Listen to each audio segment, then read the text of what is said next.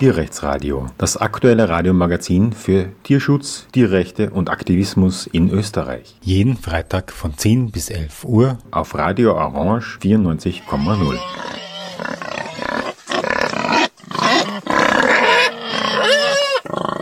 Am Mittwoch, dem 17. Mai, wurde im vollbesetzten Schikaneder-Kino in Wien der Film Unlocking the Cage gezeigt. Und zwar organisiert vom Verein gegen Tierfabriken zusammen mit äh, Effective Altruism.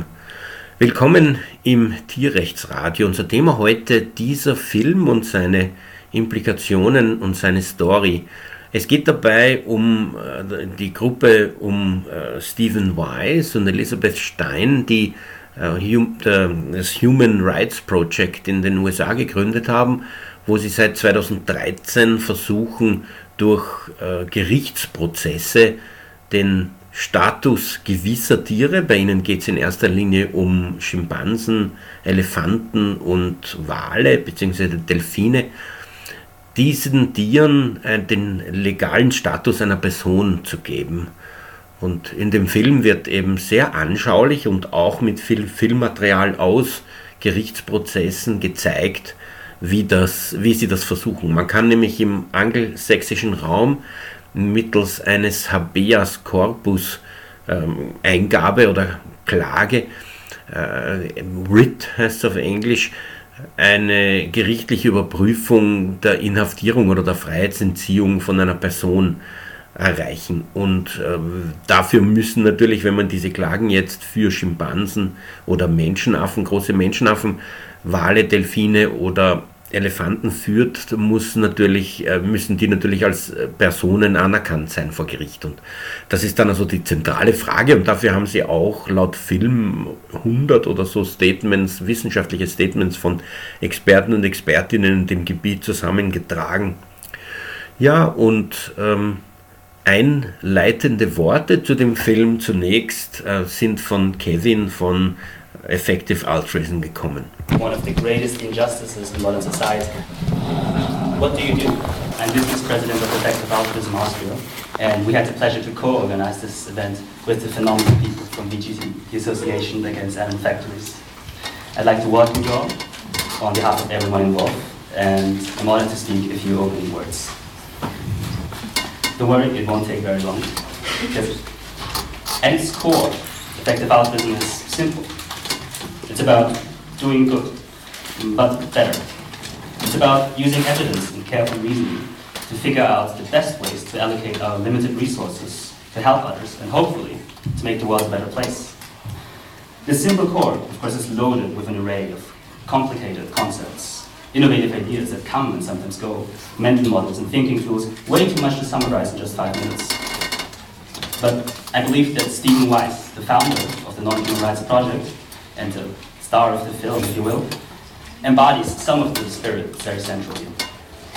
See, when Stephen faced the issue of animal exploitation as a practicing lawyer in his late 20s, there were a lot of things he could have done to help, right? He could have gone vegan and attended demonstrations and protests. He could have signed petitions and donated to an animal charity. And undoubtedly, all of this would have been great contributions to the cause. But for some reason, that wasn't quite enough for him. I believe that Stephen was a great example to see what can happen if you ask yourself two of the questions that are so central to what effective altruism is really about. Number one, what more could he do? I think that Stephen realized that one of the most impactful decisions in his, in his life would be his career choice. Each and every one of us dedicate around 80,000 hours in our lifetime to our work. Imagine what we could achieve if we spent this time working on a cause that truly matters to us and that could positively affect the lives of millions, if not billions, of individuals. It would have been very easy for Stephen to just continue his work as a personal injury lawyer and help animals on the side in his free time, and it would have been great. But instead, he figured out a way to use this time and effort that he would spend in his career anyway and redirect it to the cause that he stands for, thereby making the best use of his strengths. Which brings us to the second question. What more could he do? Surely, as a lawyer, was in a bit of a unique situation, but to be entirely honest, I think that most of us are. I believe that we all have a unique set of strengths. but often it's not always how we can use these strengths to best help others. Stephen knew that as a legal scholar, he had a set of skills, experiences, and education that not a lot of people have access to that would give him a comparative advantage that could be very beneficial to the movement if used right. But 30, 40 years ago, this idea of animal law was unheard of. It was unusual, unique, and might have even seemed unreasonable at the time. But by leveraging his skills as a lawyer and combining it with the right sense of creativity, ambition, strategic planning, and careful long-term considerations, Stephen managed to figure out a way to advocate on behalf of non-human animals, arguably in the best way that he could. So what more can we do? With that being said, I really hope you enjoy this film and might even take it as an inspiration to figure out for yourself how you can do the most good with your career. If you want to join a community of people doing just that, you'll have found the flyers on your seats. If you're particularly passionate about animal advocacy, you'll also find flyers of VGT there. After the screening, Martin Balluch of VGT will give a brief talk about Matthew Pan, also known as Hiasl, before we head into a virtual Q&A with Elizabeth Stein, litigation expert at the Non-Human Rights Project. You'll have the chance to ask her all the questions you have about her organization or the, or the documentary. She'll join us live here on the screen and enjoy. Unlocking the Cage, ein Dokumentarfilm über das Human Rights Project in den USA und Stephen Weiss und Elisabeth Stein, die gemeinsam mit, einem, mit zusätzlicher Unterstützung von AnwältInnen versuchen, über ein Habeas Corpus Writ, so ein ähm, angelsächsisches juristisches ähm, Möglichkeit oder Maßnahme äh, für große Menschenaffen, Wale, Delfine und Elefanten den Status einer legalen Person zu erreichen. Und in dem Film wird gezeigt, dass sie im Staat New York für vier verschiedene Schimpansen solche Writs einbringen und ähm, ja, es schaffen, dass zumindest einer davon tatsächlich auch behandelt wird. Also zwar wird in jedem dieser Verfahren mit den Gerichten diskutiert, aber es wird sozusagen bei den ersten zweien das einfach ähm, hinausgeschmissen aus dem Gericht mit der Begründung, dass das keine Personen sind. Beim äh, dritten Fall dann wird tatsächlich mit den HalterInnen, das ist eine Uni, diskutiert, ob es sich um Personen handelt oder nicht und wie es denen geht. Ähm, sie empfinden das als Erfolg, es wird allerdings dann dennoch abgelehnt, die Befreiung sozusagen dieser Tiere, aber man könnte sagen, dass es sich offensichtlich um Personen handelt, sonst hätte man nicht so weit kommen können. Damit endet der Film, aber Elizabeth Stein war an diesem Tag verbunden mit äh, per Online-Diskussion mit mit der Audience in diesem äh, Kino, Schikaneder Kino und hat äh, erzählt, wie es nach Ende des Films, das ist ja glaube ich so ungefähr 2015, weitergegangen ist mit diesem Verfahren. Thank you so much for joining us. Um, would you like to quickly introduce yourself? Oh, of course. Um, my name is Elizabeth Stein, and I'm sure some of you recognize me now having seen Unlocking the Cage. Uh, you saw me in my kitchen with my grand dog. You saw me up in my office with my cat. You saw me scurrying around Albany and all over places uh, in New York. But I am the director of litigation of the Non-Human Rights Project, and I'm very proud to be working for the organization. I'm exceedingly proud to have been part of this film, working with D.A. Pennebaker and Chris Hegedus, which I just thought was a masterpiece in terms of capturing not only the work that we do, but the, the, the passion that we bring to the work on behalf of our non-human clients and I'm just really looking forward to, to hearing everybody's perspective of the film and any questions that you have for me, since um, with Steve Wise, who is the, the founder of the Non-Human Rights Project, I have been working with Steve the longest, and uh, I've been with him from the inception of the organization uh, till until today. So I think I can give everybody a good perspective of our work, where we are now, where we've come since uh, the, the end of the conclusion of unlocking the cage. And so I'm just going to turn it back to everybody, and I know I'm here to answer your questions. Great, thank you very much. Um, are there any questions from the audience? I would love to hear everybody's perspective on our work. So I'm just curious to hear about um, updates. What has happened since like the film, you know, was stopped recording? Ever since has anything going? Has anything been going on since? Oh yeah, there has a, a, a, lot. A lot has been going on since the end of unlocking the cage. Uh, I I haven't seen it in, in quite some time, but if my recollection serves me, it ended with uh, an elephant.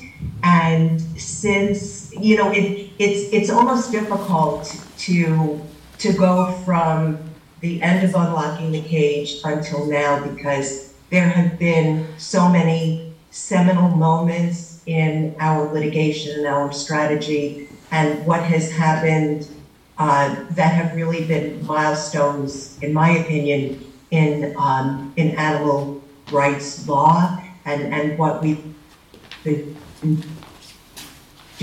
But I'm, I'm sure you saw in the film where we are granted the first writ of habeas corpus or order to show cause on behalf of the two chimpanzees, Hercules and Leo. And I'm sitting in my kitchen at the time, and, and we find out that that this uh, that the writ has been issued, which is the first time in history, uh, at least in United States history, that uh, a writ of habeas corpus, or order to a habeas corpus order to show cause, was issued on behalf of a non-human animal which meant that we were then going to go to court on behalf of our non-human clients, Hercules and Leo, and Justice Jaffe was going to make the uh, the Attorney General of the state of New York come into court and actually argue why they should be imprisoning these two chimpanzees.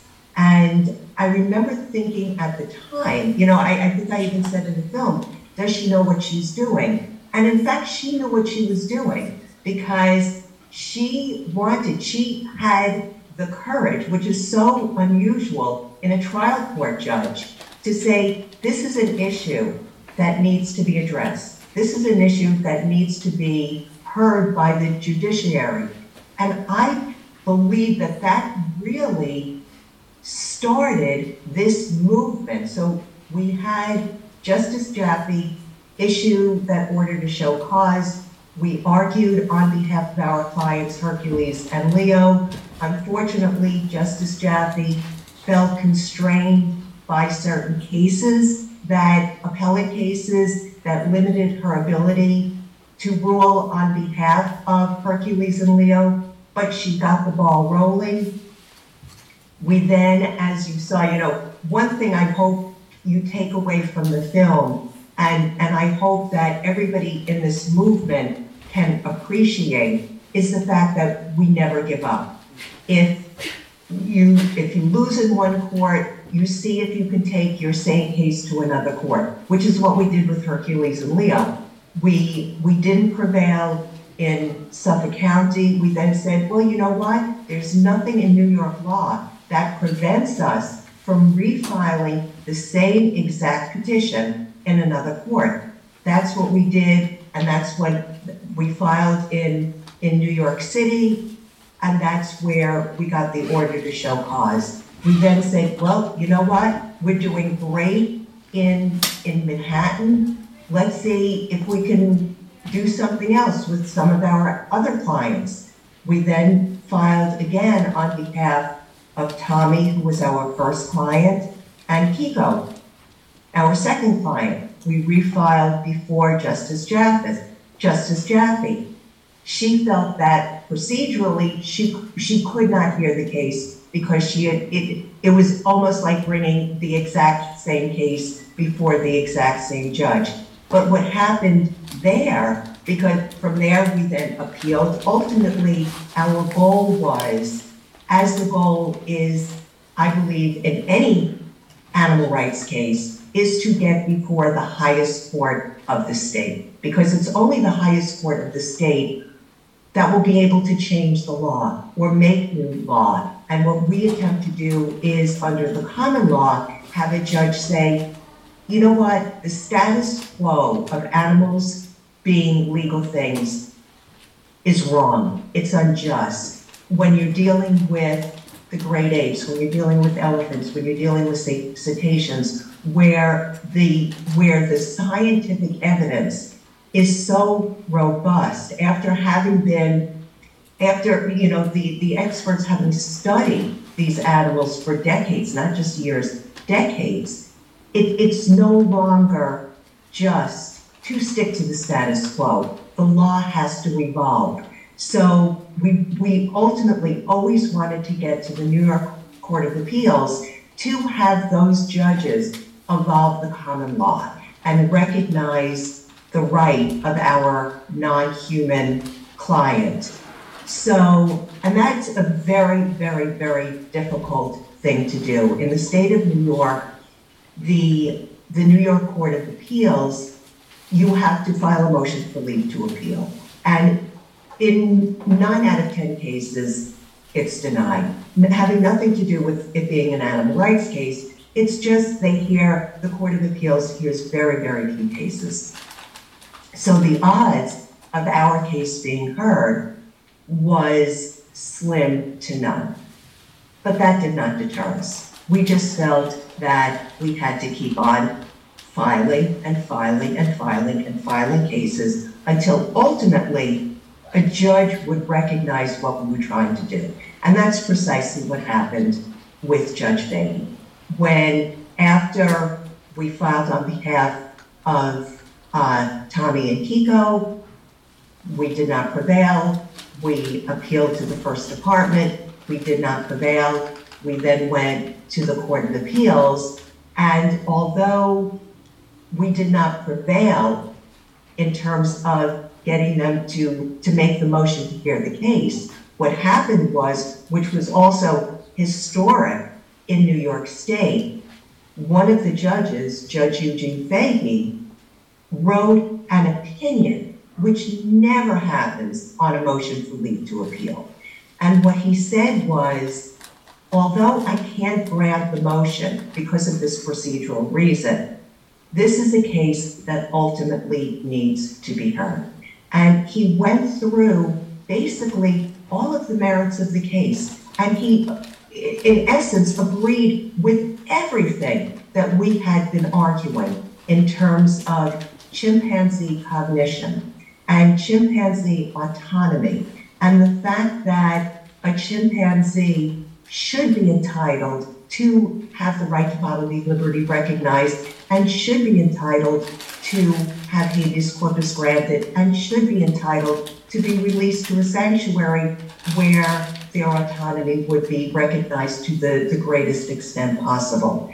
So we now have this opinion from Judge Fahey, and we always kind of took it as like wink, wink, nod, nod.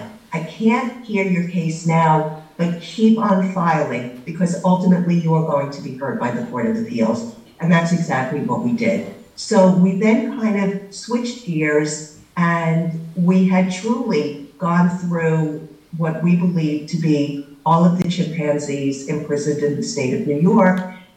And we now went on to elephants because just as the science is so robust for chimpanzees as it is for elephants, if not more so. So we got all of our elephant experts together. Um, it was six or seven of the most renowned elephant experts in the world who all submit who all submitted affidavits on behalf of elephant freedom and more particularly elephant autonomy, elephant cognition, uh, and, and the fact that elephants, because of their autonomy, because of their cognition, because of their unbelievable cognitive complexity, they suffer in captivity. They suffer in a zoo environment and thrive in a sanctuary. So we decided that our first elephant client would be Happy, who is a an elephant, a 50 year old elephant, imprisoned in the Bronx Zoo, which is, I don't know who's familiar with uh, downtown New York, downstate New York, uh, around New York City. One of the boroughs is the Bronx, and a very large zoo, which is run by the Wildlife Conservation, Conservation Society, is the Bronx Zoo. And uh, Happy, we believe, was a very compelling client because she lives alone at the Bronx Zoo. Um, her habitat, or as the judge called it, her plight, is a one acre parcel, which is barren, where she, there is another elephant Patty, but because they don't get along, they have to be separated. Um, the indoor enclosure where she spends a huge amount of time because New York uh, in the Bronx can be very cold during the winter. Uh, elephants are not designed to live in cold climates. So for a large part of the year, Happy and Patty have to be indoors. Where they, they live, their indoor enclosure is basically cement and windowless and barren and steel.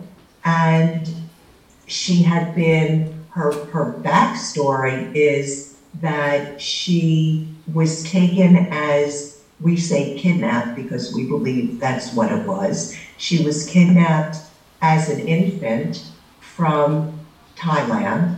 Uh, she was one of a group. We don't know if they were all related or not, but when they came to the United States, because of this group, they were named after the Seven Dwarfs, which is why her name is Happy. Ultimately, in 1977, she, uh, she came to the Bronx Zoo, where she has been ever since.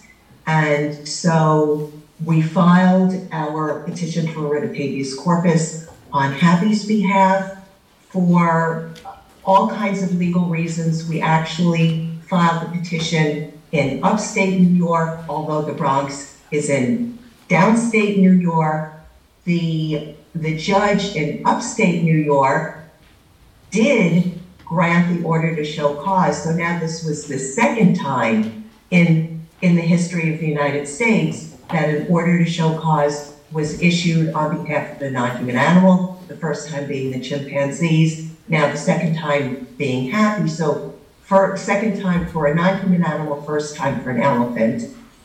In granting the habeas corpus order, she then transferred the, the case to the Bronx. And it's interesting because, and, and this is what the respondents, who were the Wildlife Conservation Society, made a motion to have the case transferred to the Bronx. And there's an expression, uh, be careful what you wish for, because the case gets transferred to the Bronx and we come before Justice Alison Tuitt, who listened to oral argument for 15 hours over the course of three days, not three consecutive days, but over the course of weeks.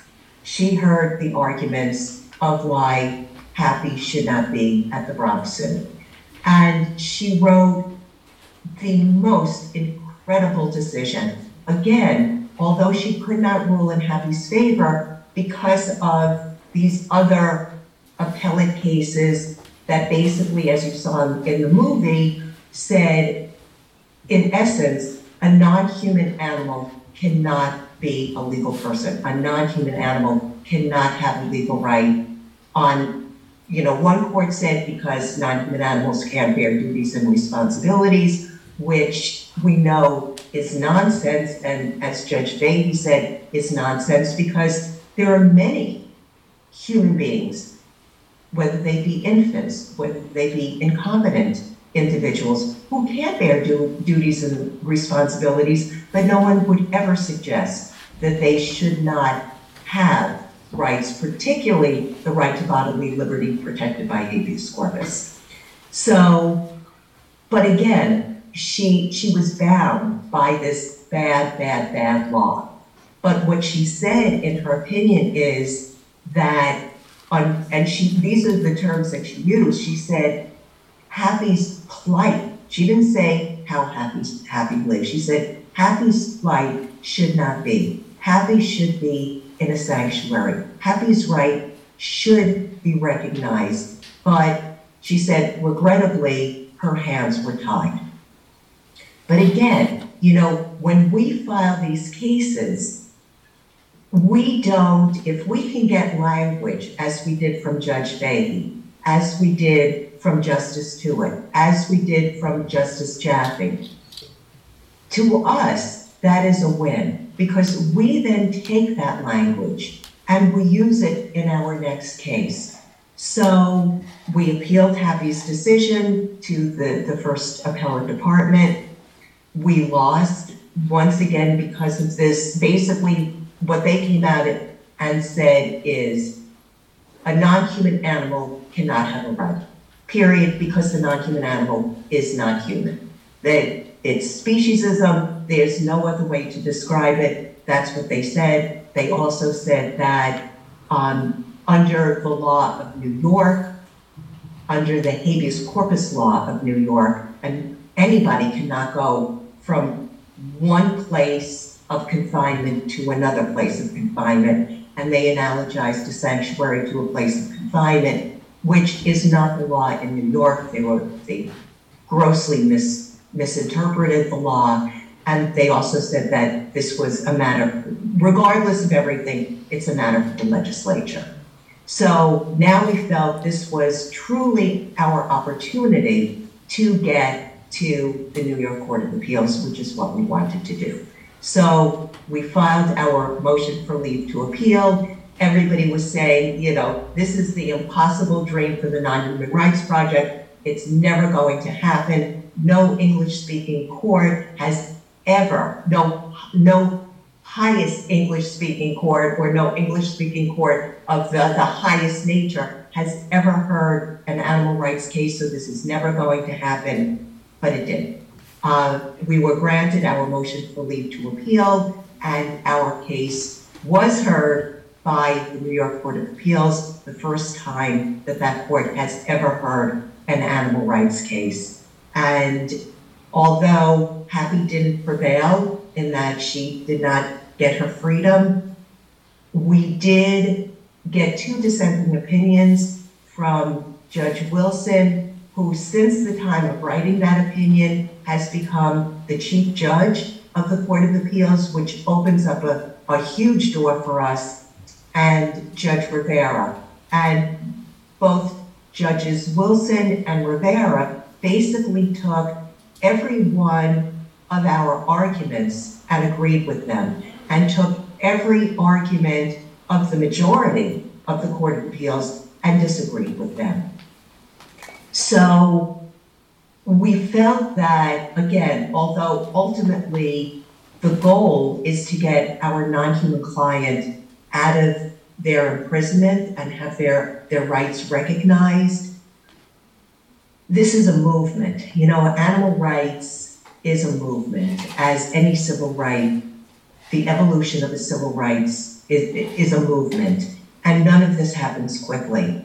And to to have gotten, we believe, to where we are, where non-human animals have been recognized before courts.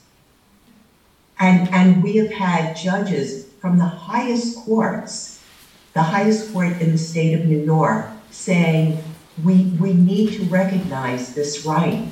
This is not, you know, it, it's, it's very interesting because Judge Wilson said we would not get the answer 100. If we had brought the case 100 years ago, it wouldn't be the same answer. It wouldn't have been the same answer 50 years ago. Today, the answer is different because of the science, because of the morality around animal captivity, and just because of the, the, the way society is viewing animal captivity differently. And the way the common law is to now reflect these changes in science, in morality, in humanity.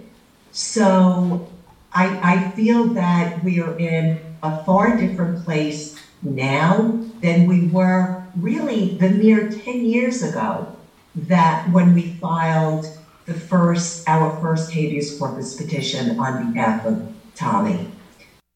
Im heutigen Tierrechtsradio geht es um den Film Unlocking the Cage über das Human Rights Project in den USA, wo versucht wird, mit einem Habeas Corpus Writ, wie das auf Englisch heißt, zu erreichen, dass für gewisse Tiere, große Menschenaffen, Elefanten und Wale und Delfine ein legaler Personenstatus erreicht werden kann. Und eine Hauptperson und Gründung, Mitgründerin dieser, dieses Projekts, Elisabeth Stein, war per Online in Wien und hat also Fragen beantwortet aus dem Publikum zu ihrer Arbeit. What are the biggest challenges you're facing in your work?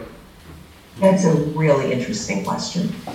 So the, the biggest legal challenges we have, um, and you know, there, there are challenges from all different perspectives. You have your challenges kind of just, I think, the inherent bias, I would say, that judges have going into it that non-human animals shouldn't have rights. Regardless of what, what anybody says, they are going to come out on the side of non-human animals should not have rights. They come in with that bias, they stick with that bias. We have the challenges of having to deal with various industries, uh, the dairy industry, the meat industry, who come in and say, you know, if if you grant Happy the elephant this right, you are challenging an individual's right ability to eat meat. You're going to shut down the egg industry, the milk industry, the meat industry.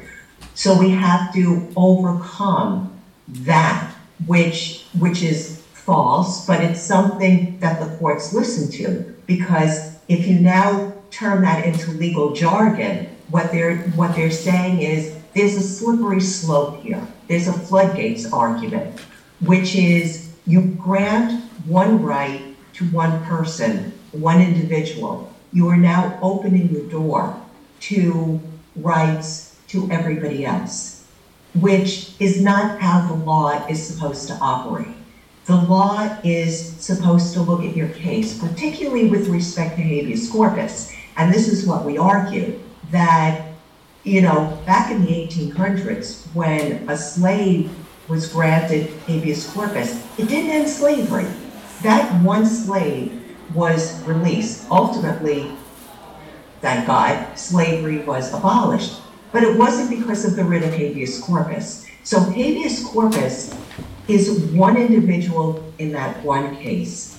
The other thing that we have to continuously impress upon the judges is the fact that our arguments are based on science. It's based on the, the decades of science establishing the autonomy and cognitive complexity of these non-human animals, which is why we're only bringing our cases on behalf of the chimpanzees, elephants, and in the future, we hope cetaceans, whales, and, and dolphins.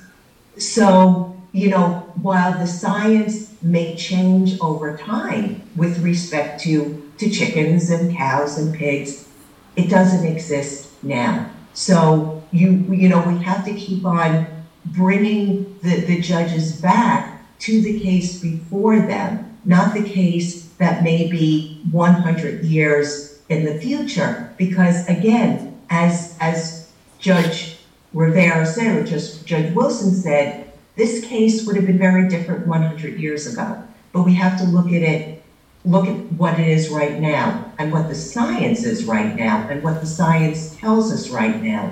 And, you know, since our, our legal arguments are premised on this notion of autonomy, that autonomy is, is sufficient for the recognition of the right, not necessary, because there are human beings who, who might lack autonomy and, of course, should still have the right recognized.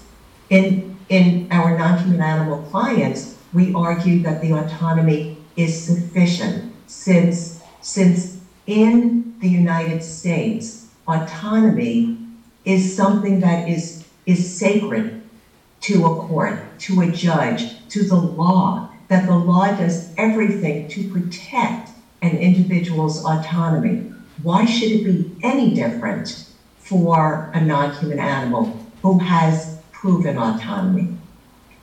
So, you know, those those are a lot of our of the obstacles. The other big obstacle we have is the idea that this is a matter for the legislature. Don't you know? It's it's you know the courts say this is really interesting. Thanks for bringing it to our attention. But you know what? This is a legislative matter. And what our argument is, you know, the legislature and the judiciary can run on parallel tracks. And something, you know, the judiciary can't or shouldn't punt an issue to the legislature simply because they don't want to deal with it.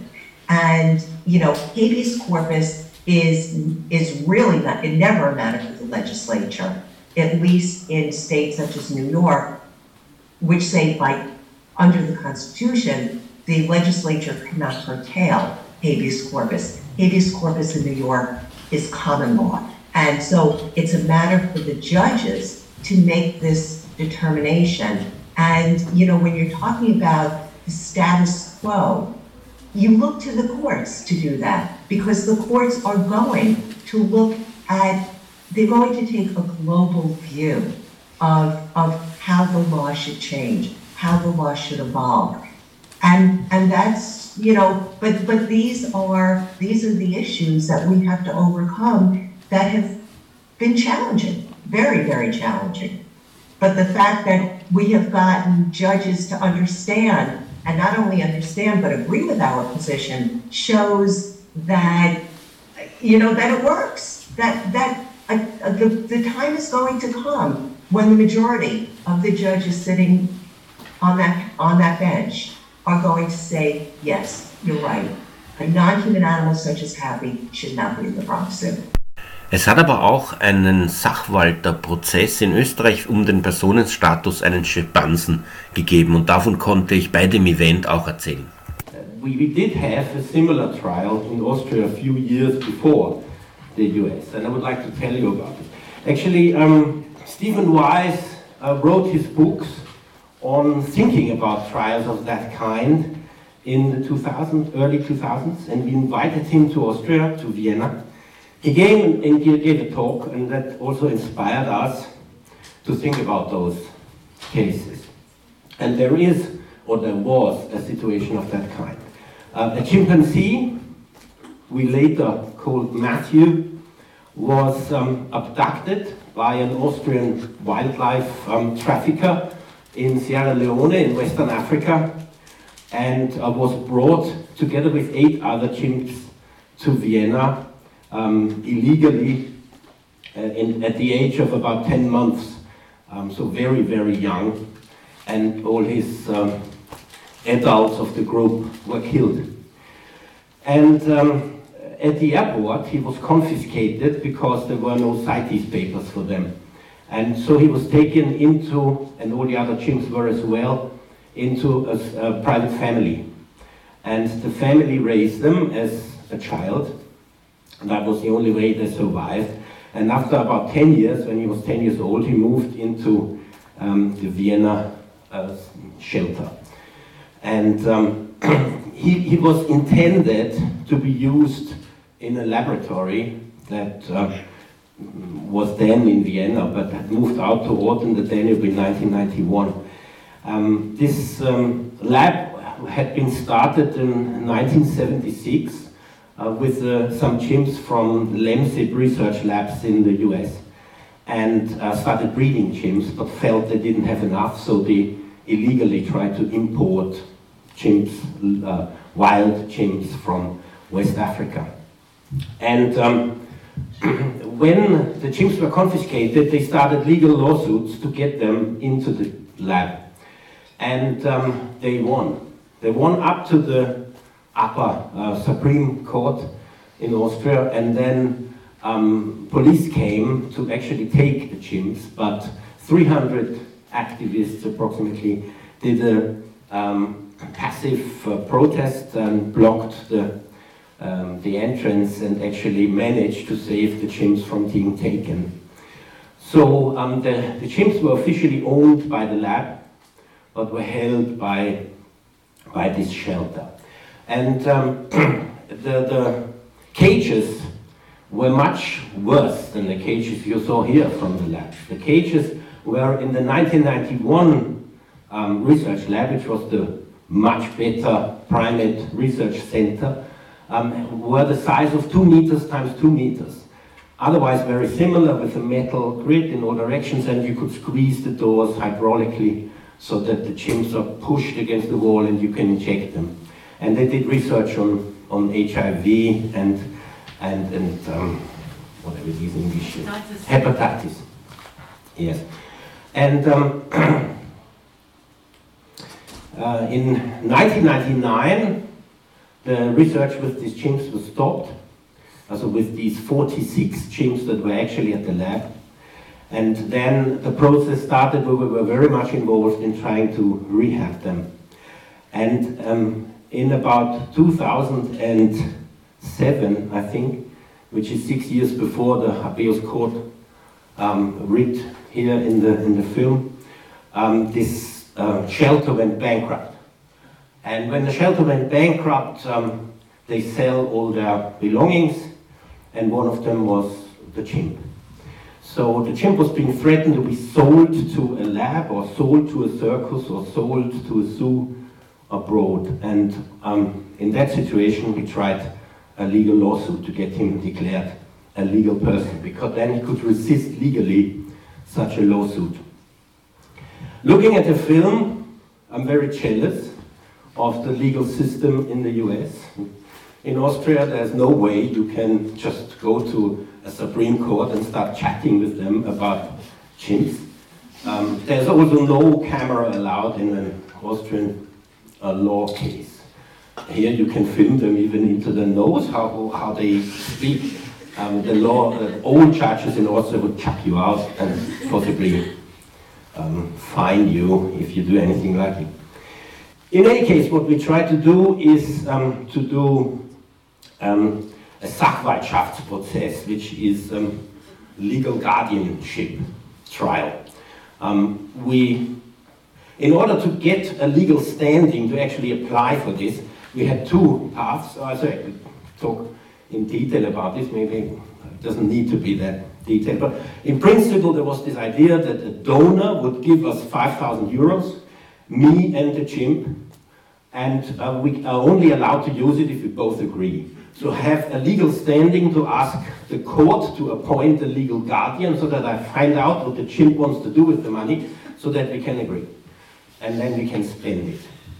The other way is for a legal guardian, um, if you're a friend or a relative, um, you can apply for a legal guardian at the legal guardian court uh, by saying that you believe this person needs a legal guardian because they can't look after themselves.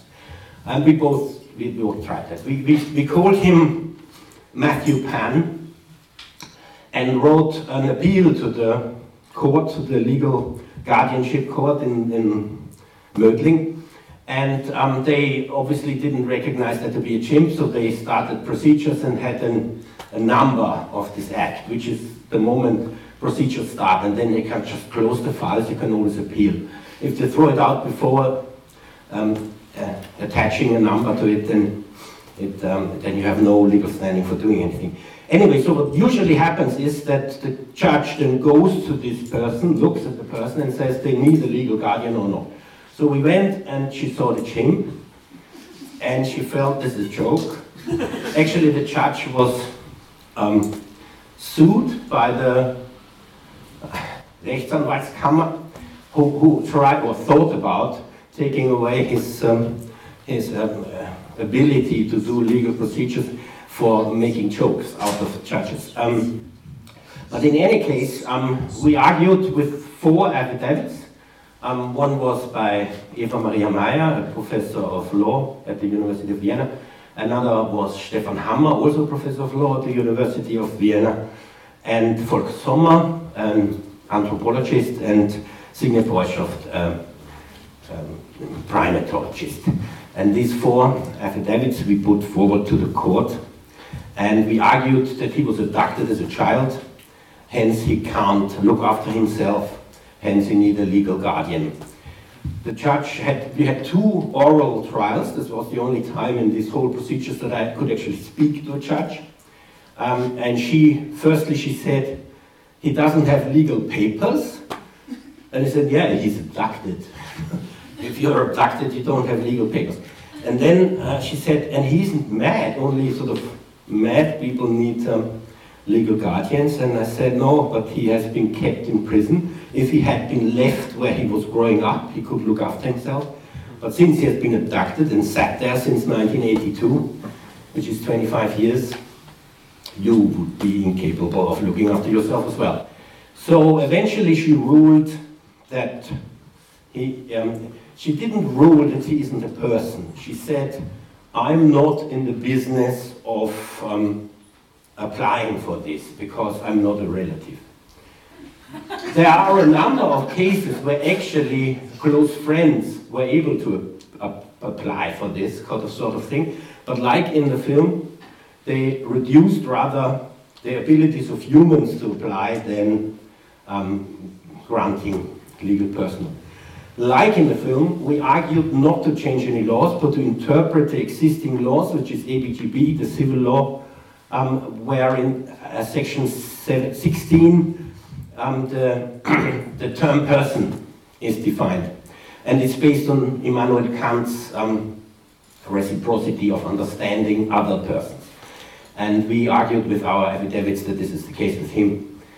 But um, on these grounds that I'm not supposed to um, apply for these things, it was thrown out. We went to the upper um, Viennese court. They didn't do an oral hearing, but a written um, verdict. And in this verdict, they said the same, like that's none of my business. And then we went to the Supreme Court, and they also said it's none of my business. And then we went to the European Court of Human Rights, and they said it's none of my business. So that's where we were left. Um, that um, nobody ever decided if he is a person or not. They didn't actually look at the content. They just, for formal reasons, said we don't need to judge on this really. Um, uh, media-wise, um, it was the, I think, in the whole history of Austria, maybe since the Second World War, um, there were th three big public stories. One was this guy Fritzl, I don't know if you know him. The other was um, the fire in Kaprun. Um, and then Hiasl. These were the three big stories. There were even Chinese um, TV stations coming interviewing us and um, African stations, Southeast Asian stations and whatnot. So there was a lot of, um, of uh, media reporting. And there was also an American, funny enough, um, opinion poll on if he should have legal rights or not. This is the year 2007. And 27% said he should have. In the film, it was, I think, 31 or something. So in these 15 years, we have advanced 4%. anyway. Okay, so now we are, I think, speaking with um, one of the legal team. Tierrechtsradio, das aktuelle Radiomagazin für Tierschutz, Tierrechte und Aktivismus in Österreich. Jeden Freitag von 10 bis 11 Uhr auf Radio Orange 94,0.